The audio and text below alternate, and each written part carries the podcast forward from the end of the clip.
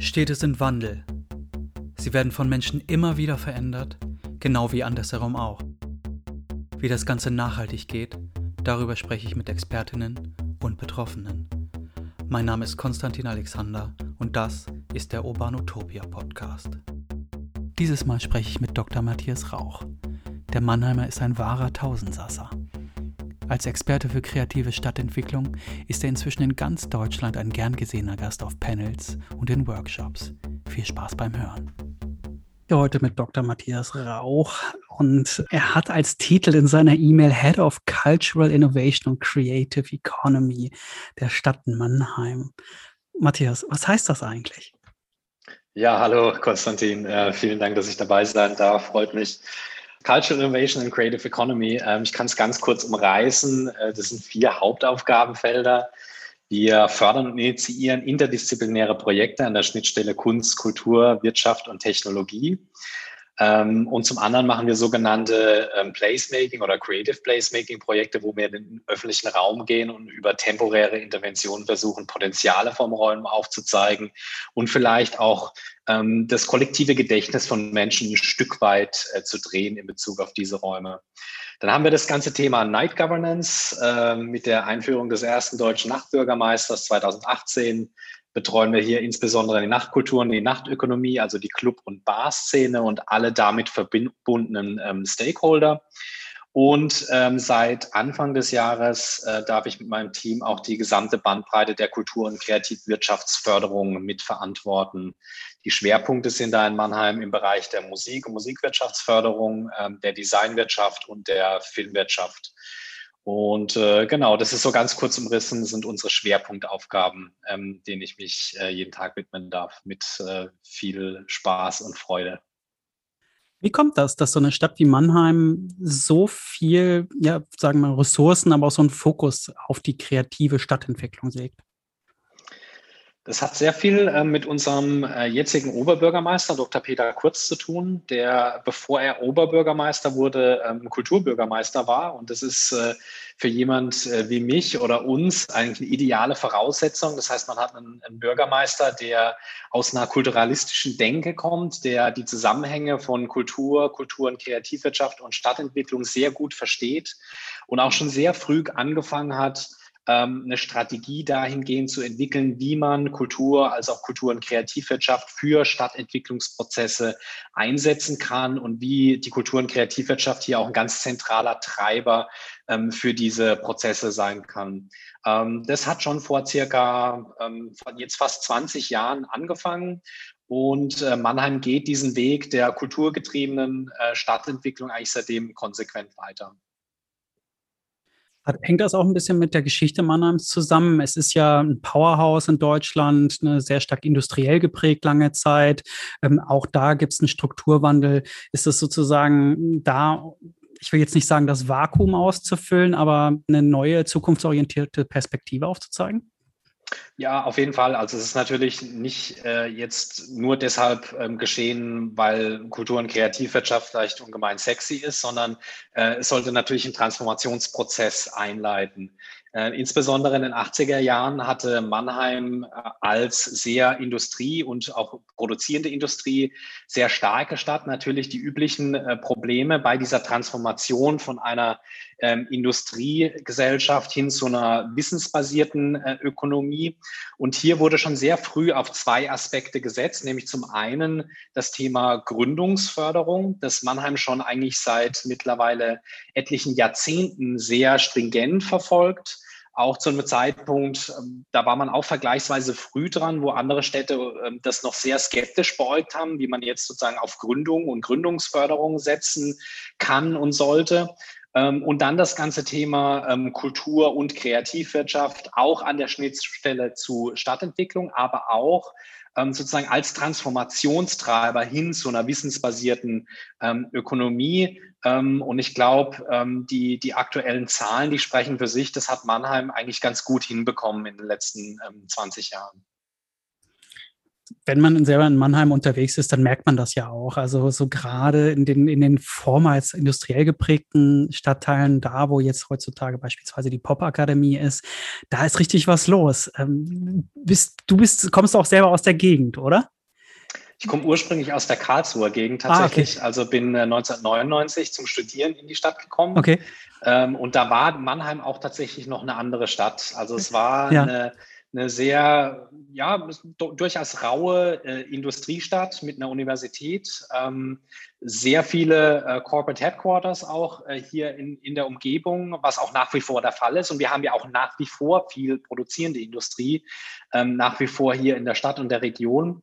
Ähm, aber auch das von dir angesprochene Viertel der Jungbusch sah 1999 natürlich noch ganz anders aus. War ein sehr strukturschwaches Hafenviertel ähm, mit einem, ja, mit allen Problematiken, die man sozusagen als, als Problembezirk mitbringt. Also wir hatten eine hohe Kriminalitätsrate, ähm, es war illegale Rotlichtmilieus und alles, was dazugehört, ähm, Drogen äh, und so weiter. Ähm, also das äh, war jetzt sozusagen kein Viertel, wo man notwendigerweise gesagt hat, da, da möchte ich unbedingt wohnen und hinziehen.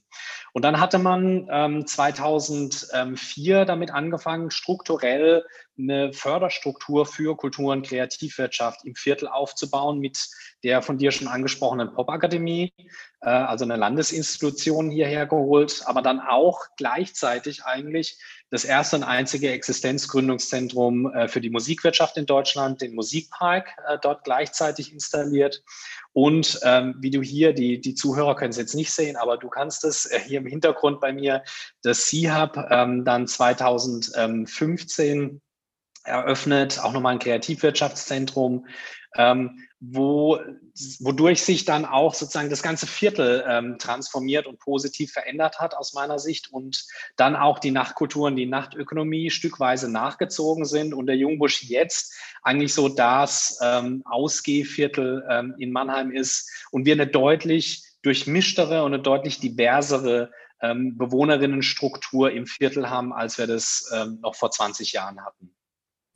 Und die Erfahrung, die ihr in dem Viertel macht, übertragt ihr das jetzt auf, auf weitere Bereiche in der Stadt? Du hast vorhin beispielsweise auch Placemaking angesprochen. Also wir haben, äh, glaube ich, eins zu eins was zu übertragen, selbst in der gleichen Stadt. Bei unterschiedlichen Quartieren ist immer schwierig, weil natürlich Quartiere immer anders zusammengesetzt sind, äh, andere historische Gegebenheiten auch da sind. Ähm, auf die muss man immer Rücksicht nehmen. Äh, und mit einbeziehen. Aber ich glaube, der grundlegende Prozess, den wir jetzt zum Beispiel in der Neckarstadt West auf der anderen Neckarseite versuchen äh, voranzutreiben, ist ein ähnlicher. Äh, auch hier ein, ein Vielfaltsquartier, ähm, deutlich größer allerdings als der Jungbusch, auch nochmal deutlich diverser und durchmischter. Ähm, wo wir auch versuchen, über Kunst, Kultur, Kultur und Kreativwirtschaft immer wieder solche Ankerpunkte oder auch unser OB nennt das auch Akupunkturen, finde ich eigentlich einen ganz guten ähm, Begriff dafür, äh, zu setzen, um hier Impulse positiver Art ins Viertel zu geben ähm, und zu einer nachhaltigen und positiven Entwicklung des äh, Gesamtquartiers beizutragen. Das klingt ja so, als ob du das irgendwie eurem Stadtrat oder auch anderen Stakeholdern gar nicht mehr erklären müsstest. Also das ist, das klingt ja schon relativ etabliert alles, oder? Ähm, doch, man muss, man muss schon immer noch viel reden und man muss auch äh, immer wieder äh, erklären. Ähm, ich glaube tatsächlich, dass wir in Mannheim ähm, in einer ganz guten Lage dahingehend sind, dass dieser Zusammenhang zwischen den Möglichkeiten und Potenzialen von Kultur und Kultur- und Kreativwirtschaft in Bezug auf Stadtentwicklung ähm, da relativ gutes Verständnis mittlerweile in der Stadt haben. Ähm, aber natürlich muss nach wie vor diskutiert werden. Das ist ja auch gut, ein Dialog, ein Austausch, auch ein kritisches Hinterfragen, ähm, finde ich gut und richtig und äh, prüft ja auch immer wieder, ob man auf dem richtigen Weg ist und ähm, auch nicht sozusagen ähm, gewisse Inseln oder Satelliten äh, mit diesen Kultur- und Kreativwirtschaftsinstitutionen in einem Viertel platziert. Wir haben immer ein explizites Interesse daran, diese Hubs ähm, ins Viertel zu öffnen, Angebote ins Quartier zu machen und nicht ausschließlich ähm, die äh, Gründungszentren nur den Gründerinnen und Gründern beziehungsweise den Unternehmen zur Verfügung zu stellen, sondern auch immer mit ins Viertel zu wirken, was wir zum Beispiel ganz stark auch mit dem alten Volksbad, unserem Gründungszentrum in der Neckarstadt West versuchen, ähm, hier Angebote äh, ins Viertel zu machen und auch die Menschen ähm, sagen ins, ins äh, Gründungsquartier mitzuziehen, als auch proaktiv nach außen zu gehen. Wenn du gefragt wirst, was bringt Kreativwirtschaft oder Kreativität für eine Stadt? Was würdest du dann antworten? Welche, welche Rolle spielt das alles für so eine nachhaltige Stadtentwicklung? Oder kann es spielen? Eine, eine ganz wichtige und eine ganz zentrale. Ähm, also ich glaube, Kreativität ist sozusagen die Währung der, der Wissensgesellschaften, der Wissensökonomie. Ich glaube, dass wir ganz viele auch große und auch globale gesellschaftliche Herausforderungen primär über Innovation und Kreativität bewältigen werden müssen und ähm, da gilt es, die äh, oder ideale oder bestmögliche Voraussetzungen in der Stadt zu bieten. Ähm, da ist zum einen erstmal Netzwerke, glaube ich, ein ganz ähm, wichtiges Stichwort. Also es braucht belastbare, miteinander verknüpfte, engmaschige Netzwerke, die auch unterstützt und bespielt werden, auch städtischerseits, aber nicht ausschließlich, also mit ganz unterschiedlichen Akteurinnen und Akteuren. Ähm, dann das Thema Infrastruktur hatten wir ja schon angesprochen. Also auch Räume sind, glaube ich, nach wie vor wichtig, auch für Kreativität und auch für Innovation. Ähm, das ist ein Aspekt, der, glaube ich, nie ausschließlich digital funktionieren wird. Ich glaube, für wirkliche Innovation braucht es die Begegnung von unterschiedlichen Menschen im Raum und auch diese sehr informelle und kurztaktige Möglichkeit des Austauschs. Ähm, darum auch sozusagen diese einzigartige ähm, Existenzgründungs- und Hubstruktur, die wir hier mit acht zielgruppenspezifischen Zentren in Mannheim installiert haben und circa 35.000 Quadratmeter an Fläche, die wir ähm, hier bieten können. Das ist für eine Stadt mit 320.000 Einwohnern ähm, in Deutschland einmalig ähm, vom, vom Volumen, auch von der Zielgruppenspezifität her. Ähm, und natürlich generell diese ähm, dieses Moment der, der Veränderung des, des gemeinschaftlichen Wirkens an Schnittstellen. Also wir stellen immer wieder fest, dass Innovation und Kreativität insbesondere dann entsteht, wenn man Menschen aus unterschiedlichen Disziplinen zusammenbringt, in einen Dialog bringt, äh, sie zusammenarbeiten lässt, sie aufeinandertreffen lässt. Da entstehen manchmal ganz erstaunliche Dinge. Ähm, und das gilt es mit zu fördern, zu kuratieren, voranzutreiben und auch zu moderieren. Nun hast du gesagt, einerseits ähm, Orte zu geben, wo auch Kreativität leben kann. Ähm, Mannheim hat unbestritten eine super Musikszene inzwischen, aber die macht auch Lärm. Ist das einer der Gründe, warum ihr dann irgendwann einen Nachtbürgermeister äh, ja, ermöglicht hat, also die, diese, diese Position ermöglicht habt? Ähm, es war weniger ein reaktiver Grund tatsächlich. Es war auch nicht der Grund, ähm, dass es bei uns jetzt massive Probleme zum damaligen Zeitpunkt in der Nachtkultur oder Nachtökonomie gab. Aber ähm, wir haben gesagt, wir wollen dieses Thema Nachtkultur eigentlich weiterentwickeln. Also dieser proaktive oder kuratorische Gedanke stand bei uns eigentlich ganz klar im Vordergrund. Und deshalb haben wir gesagt, es, es würde Sinn machen, nochmal so eine Schnittstellenposition einzuführen, die an der Schnittstelle von Bar- und Clubbetreibenden, Gästen, Anwohnenden, ähm, Stadtverwaltung, aber auch öffentlicher Personennahverkehr, Polizei und so weiter agiert um hier zum einen die Kommunikation unter allen Beteiligten zu optimieren, ähm, mediatorisch aktiv zu werden, schon bevor es zu ähm, Eskalationen und wirklichen Konfliktfällen kommt. Ähm, und die Netzwerke zu stärken in der, Netz, in der Nachtkultur und der Nachtökonomie, als auch, und das ist wahrscheinlich der wichtigste Aspekt tatsächlich, ko-kreativ mit den Stakeholdern neue Formate zu entwickeln für Mannheim. Ähm, der Aspekt war bei uns im Zentrum, ähm, im Gegensatz, wie ich es jetzt bei anderen Städten wahrnehme, die tatsächlich stark reaktiv auf diese Stelle einführen, was ich nicht sagen will, dass das schlecht ist. Ähm, ähm nur war das in Mannheim tatsächlich nicht der Fall. Ähm, wir haben geschaut, dass wir die Netzwerke und die Strukturen im Bereich der, der Nachtkultur nochmal stärken können und deshalb die Einführung dann 2018 dieser Position. Ihr wart ja die erste deutsche Stadt mit so einer Rolle. Jetzt ein paar Jahre irgendwie weitergeguckt. Ähm, wie funktioniert das? Wie wird das angenommen?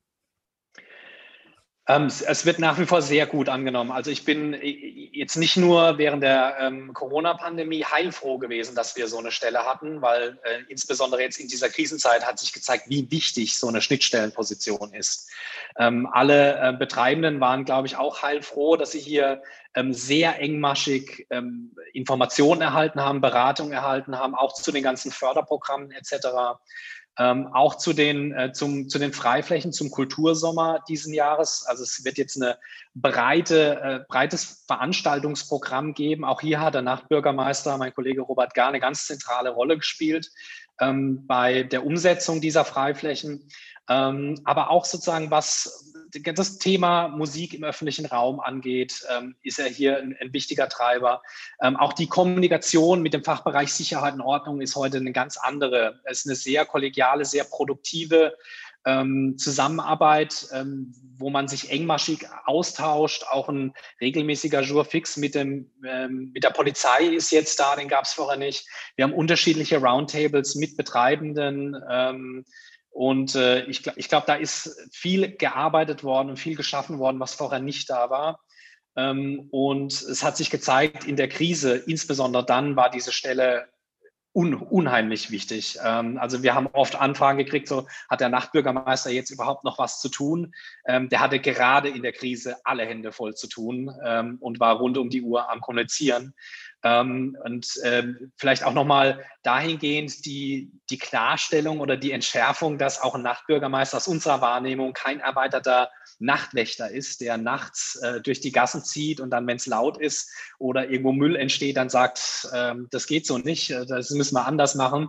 Ähm, das ist definitiv nicht unsere Vorstellung von einem Nachtbürgermeister, kann auch von einer Person gar nicht geleistet werden ähm, sondern das Proaktive äh, zu ganz normalen Arbeitszeiten äh, ist mehr oder weniger ein 9-to-5-Job. Natürlich ist er auch mal nachts unterwegs, aber ähm, die, ein Großteil der Arbeitszeit ist zu ganz normalen ähm, Bürozeiten. Und äh, ich glaube, auch die mediale Resonanz, äh, nicht nur bei Einführung der Stelle, hat gezeigt, dass dieses Konzept einer, einer Schnittstellenposition, einer Kümmererposition für die Nachtkultur und die Nachtökonomie Sinn macht. Und man sieht ja jetzt auch, ähm, dass in unterschiedlichen deutschen Städten es äh, Initiativen gibt, ebenso Positionen der Art einzuführen. Wir durften ein paar Kolleginnen und Kollegen auch begleiten in dem Prozess, was wir sehr gern machen ähm, und hoffen natürlich auch, dass das deutschlandweite Netzwerk der Nachtbürgermeister oder Night Manager oder wie man sie auch immer nennt, das ist letztlich völlig egal, wächst und äh, weiter intensiviert wird und wir hier einen regen Austausch auch zwischen den Städten haben. Ja, du hast es ja vorhin auch umschrieben mit dem Begriff Nachtökonomie. Also da geht es dann ja nicht nur um, sag ich jetzt mal, um so einen, so einen soften Faktor, also so, so Standortfaktor, sondern auch ganz klar um Wertschöpfung, um Jobs, aber auch so, so andere Aspekte ne, wie Sicherheit und sowas. Ähm, braucht es auch deinen Blick oder euren Blick irgendwie von aus Kreativwirtschaftsperspektive, damit sowas auch wahrgenommen wird, auch bei Leuten, die früher vielleicht gesagt haben, na, das ist Freizeit, das ist gar nicht so wichtig? Ja, ich glaube auf jeden Fall. Da spielt auch unser regionaler Clubverband Event Kultur Rhein-Neckar e.V. eine ganz wichtige Rolle, ähm, die auch unterschiedliche Clubstudien ähm, durchgeführt haben in den letzten Jahren und da ganz klar aufzeigen konnten, dass zum einen, wie du schon angesprochen hast, die, die Veranstaltungswirtschaft und die Clubkultur erstmal ein ganz äh, zentraler Wirtschaftsfaktor auch ist, wo sehr viele Menschen beschäftigt sind und auch Wert geschöpft wird. Ähm, und zum anderen ist auch ein, ein, zunehmend wichtiger werdender Standortfaktor einfach ist. Also ähm, eine Ausgehstadt definiert sich nicht ausschließlich durch äh, das Theater oder eine Oper, sondern es wird auch erwartet, dass eine Clubkultur, dass Live-Musikspielstätten da sind und dass auch ein breit gefächertes gastronomisches Angebot äh, da ist in der Stadt. Also auch da, glaube ich, ganz wichtige Faktoren, die es gilt, ähm, auszubauen und hier mit in die Betrachtung zu nehmen. Ähm, also man hat klare und auch relativ eindeutig ähm, sprechende ökonomische Faktoren, ähm, die du schon angesprochen hast. Und es hat natürlich aber auch, ähm, sagen wir, vermeintlich weiche oder ich würde es eher kulturelle Faktoren äh, auch nennen, ähm, dass ich ähm, ein gewisses Volumen an Kreativen damit auch viel leichter in der Stadt halte, äh, wenn ich Umgebungen schaffen kann, die eben kreativ sind, die gewisse Möglichkeiten bieten, die gewisse Räume bieten ähm, und letztlich ist aus meiner Sicht ein Club auch nichts anderes als ein Innovationshub, wenn man so will, äh, wo Menschen aus ganz unterschiedlichen Perspektiven aufeinandertreffen ähm, und letztlich Ideen sammeln oder Ideen generieren, mit denen sie dann in den Tag wieder rausgehen. Äh, Dimitri Hegemann äh, hat ja vor kurzem ein schönes Interview gegeben, in dem er gesagt hat, die besten Ideen entstehen meistens nachts um vier. Ähm, das kann ich tatsächlich unterstreichen. Das ist häufig so, dass die besten Ideen tatsächlich nicht äh, am, im Büro, am Schreibtisch generiert werden, sondern tatsächlich im Austausch an der Bar, am Tresen, im Club äh, und man mit diesen Ideen dann ähm, in, den, in den Tag geht und die dann auch umsetzt. Also äh, letztlich äh, mein Plädoyer immer auch kulturelle Räume, insbesondere auch Clubräume, auch als Innovationsräume zu begreifen. Du hast ja einen Aspekt angesprochen, den ich dahingehend auch sehr, sehr spannend finde. Also jetzt mal abgesehen auch von diesem Unplanbaren ne, und diese, diese Begegnung ne, irgendwie im Nachtleben, die es ja auch so uns nirgendwo gibt. Aber ein Aspekt fand ich sehr, sehr spannend, ähm, der wahrscheinlich irgendwie bei allen euren Tun eine richtige, wichtige Rolle spielt, ist Menschen nicht nur anzulocken, sondern auch ähm, wirklich auch in der Stadt oder in der Region zu halten. Ne, und das, das spielt wahrscheinlich bei, bei ganz vielen eine Rolle. Ganz klar. Also ähm, wir freuen uns über jeden, der hier in der Stadt ankommt, äh, egal aus welchem äh, Winkel der Welt und ähm, auch natürlich aus jeder anderen Stadt in Deutschland. Aber natürlich hast du völlig recht. Wir versuchen natürlich auch die Potenziale, äh, die wir auch äh, im Bereich der Kultur- und Kreativwirtschaft über so herausragende Institutionen wie eine Popakademie oder auch eine ähm, Hochschule für Musik und darstellende äh, Kunst, als auch eine Universität Mannheim oder eine Hochschule Mannheim etc.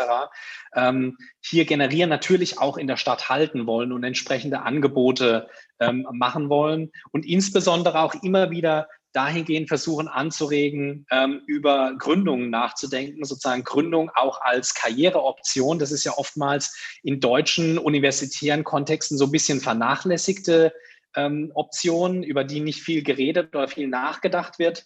Ähm, und ich glaube, da versuchen wir immer wieder darauf hinzuweisen, dass das natürlich auch definitiv eine Option sein kann, insbesondere in der Kultur- und Kreativwirtschaft, die ja sehr kleinteilig ist, wie wir wissen, ähm, ist äh, Gründung ein ganz äh, zentrales Element. Und da sollte man ganz frühzeitig schon ansetzen, ähm, Informationen bereitstellen, beraten, fördern. Und das versuchen wir seit Jahren jetzt auf einer, finde ich, sehr strukturierten Art und Weise zu tun und damit auch die, die sogenannten High Potentials, die Brains, die Kreativen und Kulturschaffenden in der Stadt zu halten. Nochmal zurück zum Thema Placemaking. Ähm, vor zwei Jahren war ich bei euch in Mannheim, da ging es um die Multihalle. Magst du ein bisschen was zu dem Gebäude erzählen und was, was ihr da gerade alles macht? Ja, sehr gerne. Äh, es ist ein, ist ein großes Projekt, äh, auch ein, ein, ein längeres Projekt, äh, bei dem wir jetzt seit circa drei Jahren mit aktiv sind. Ähm, die Multihalle Mannheim ist die größte Holzgitterschalenkonstruktion der Welt nach wie vor, gebaut von dem Pritzker-Preisträger Frei Otto und dem Mannheimer Architekten Karl-Fried Mutschler zur Buga, zur Bundesgartenschau anno 1975. Ähm, die Konstruktion war immer schon als temporäre Konstruktion gedacht ähm, und sie hat eigentlich deutlich länger schon durchgehalten als erwartet, aber jetzt äh, muss sie saniert werden und das ist jetzt auch ähm, gerade im Prozess. Ähm, wir haben da Fördermittel des Bundes auch äh, bekommen können, als auch von der Wüstenrot-Stiftung, die sich hier engagiert und auch die Stadt ist ähm, hier äh, zu einem beträchtlichen Teil auch mit eingestiegen. Ähm, und wir wurden vor circa drei Jahren dazugeholt, um auch die Nutzerperspektive, die zukünftige für die Multihalle mitzuentwickeln. Ähm, was wir jetzt auch ähm, gemacht haben, es gibt sozusagen ein modulares Nutzungskonzept, das sich auf vier Bereiche fokussiert für die zukünftige ähm, Bespielung und Aktivierung der, der Multihalle. Das ist zum einen die Wissenschaft, äh, wo wir versuchen wollen, ähm, Kollaboration mit Hochschulen, insbesondere im Architekturbereich, ähm, zu, zu fördern, zu unterstützen und anzutreiben. Ähm, dann im zweiten Bereich das ganze Feld Kunst und Kultur, ähm, wo wir versuchen wollen, äh, Künstler und Kulturschaffende in die, in die Multihalle zu bringen und auch ähm, unterschiedlichste Formate in der Multihalle in diesem Bereich umzusetzen. Dann gibt es den Bereich äh, demokratische Stadtgesellschaft, wo wir versuchen wollen, dass Initiativen, Vereine, ähm, Stadtteilgesellschaften ähm, zusammenkommen und die Multihalle wieder auch als Stadtteilhalle ähm, nutzen. Ähm, und der letzte Aspekt ist der Bereich urbane Bewegung beziehungsweise Sport. Also auch da wollen wir Angebote schaffen, was auch in der Vergangenheit immer der Fall war in der Multihalle, dass es Möglichkeiten zum Individualsport ähm, in, oder der Bewegung im weitesten Sinne in der Multihalle gibt. Und ähm, auch da sehen wir sozusagen ganz, ganz großes Potenzial in dieser einzigartigen Struktur der Multihalle, die ja nach allen Seiten offen ist und wie kein anderes Gebäude in Mannheim eigentlich eine offene demokratische Gesellschaft symbolisiert.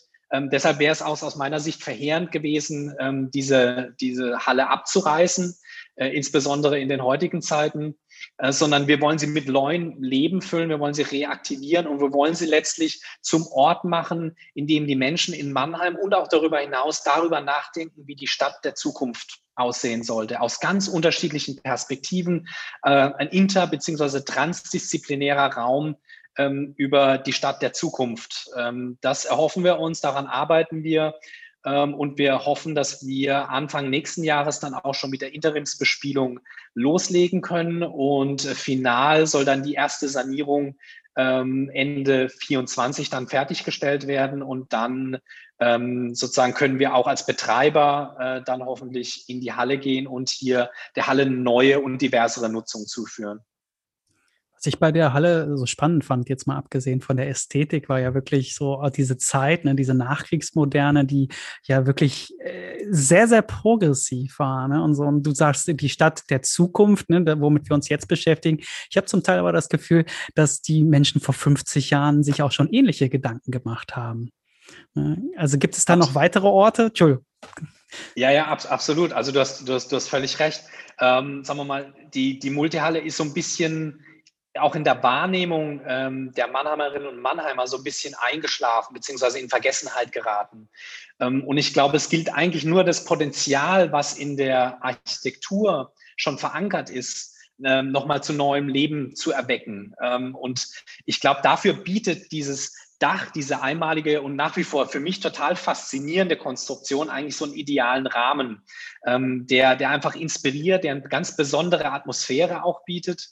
Ähm, und du hast völlig recht, natürlich ist das Denken über die Zukunft beziehungsweise die Stadt von morgen hat erst nicht äh, gestern oder heute begonnen, sondern war auch schon 75 natürlich ein Thema mit auch einer Bundesgartenschau, die ja ähm, für Bundesgartenschauen vergleichsweise revolutionär war, äh, die Mannheimer ähm, Bundesgartenschau, wo sehr viele Neuerungen vorgestellt wurden und Innovationen. Und sozusagen an diesen Geist, ähm, der sich ja in der gesamten Stadt in Mannheim eigentlich als Innovations- und Gründungsstadt widerspiegelt. Daran wollen wir anknüpfen und das auch nochmal als Kulminationspunkt äh, in der Multihalle verorten und darauf aufbauen. Gibt es so weitere Orte in Mannheim, wo, wo so, ein, so ein Wiederentdecken stattfindet? Ich bin natürlich persönlich immer interessiert an diesen, beispielsweise an diesem brutalistischen Multikomplex da an der Neckarpromenade. Aber gibt es weitere Quartiere oder Gebäude, wo du momentan das Gefühl hast, okay, da findet nochmal ein neuer Umgang damit statt oder so ein Wiederentdecken? Also wir haben unterschiedliche ähm, vormals industriell ähm, genutzte Areale, die jetzt äh, einer neuen Nutzung zugeführt werden. Ähm, da sehe ich ganz viel ähm, Potenziale, finde ich auch immer total ähm, inspirierend. Ähm, da gibt es unterschiedliche Beispiele dazu. wir haben aber auch jetzt zum Beispiel mit der Konversion in Mannheim natürlich ein Riesenthema der Neuerschließung von, von ganzen Stadtarealen. Wir sind momentan ja noch in den letzten Zügen ähm, der, der Erschließung dieser Konversionsflächen, die in der Gesamtheit größer sind als ähm, die, die Mannheimer Innenstadt. Ähm, also hier entsteht wirklich nicht nur ein neues Quartier, sondern mehr oder weniger entstehen hier ganze neue Stadtteile aktuell. Ganz kurz, um das einzuordnen, vor allem weil, weil ehemalige Kasernen der US-Armee äh, leer stehen. Genau, jetzt. genau richtig. Also mhm. ähm, hier waren äh, sehr viel äh, amerikanische, äh, amerikanisches Militär stationiert, die vor einigen Jahren abgezogen sind und dann hat die Stadt ähm, von der BIMA das äh, erworben äh, und hat das ähm, weiterentwickelt, was der Prozess wird von unserer Projektentwicklungsgesellschaft der MBSP ähm, vorangetrieben. Ähm, und äh, wir sind immer auch darauf bedacht, ähm, hier den, den Finger ähm, zu heben, wenn es äh, darum geht, sozusagen Kultur, Kultur und Kreativwirtschaft auch bei dieser Neukonzeptionierung dieser Quartiere mitzudenken und entsprechende Räume auch vorzuhalten, dass Kultur auch in den Quartieren gleich von Anfang an eine zentrale Rolle spielt. Wir nehmen ja auch aktuell wahr, das ist ja auch was, wo die Corona-Pandemie gewissermaßen äh, ein Brennglas war, dass unsere Stadtentwicklung letztlich, glaube ich, zukünftig kleinteiliger wird oder werden muss ähm, weil viele Menschen jetzt nicht mehr ausschließlich ähm, fünf Tage die Woche ins Büro pendeln werden, sondern auch verstärkt von zu Hause aus arbeiten. Und da glaube ich schon, ähm, dass die Erwartung da ist, dass ähm, eigentlich alles, was den täglichen Bedarf angeht, und da würde ich die Kultur ganz explizit mit dazu zählen, dass es im eigenen Quartier ähm, auch vorgehalten wird. Ähm, und ich glaube, hier müssen wir noch mal stärker, auch kleinteiliger, auch sozusagen was die Außenbereiche von Stadt stärker angeht, nochmal ansetzen und ähm, im Sinne vielleicht von einer ähm, 15-Minute-City, wie es ja in Paris ähm, stark vorangetrieben wird oder teilweise auch in Barcelona, überlegen, ähm, ist es sinnvoll hier für Mannheim? Sind wir schon da?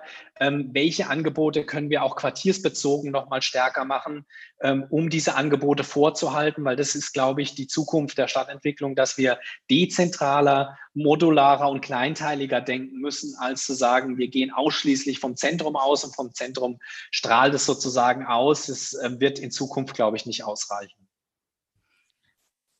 Was sind denn so aus deiner Sicht die weiteren Zukunftsthemen jetzt auch speziell bei euch in der Stadt? Oder naja, nicht nur die Stadt, ihr seid ja auch ein, ihr seid ja auch ein urbanes Gebiet oder eine Agglomeration mit Ludwigshafen und Heidelberg ist nicht so weit weg. So, wie sieht die, zukünftige Entwicklung aus? Oder was sind die wichtigen Themen?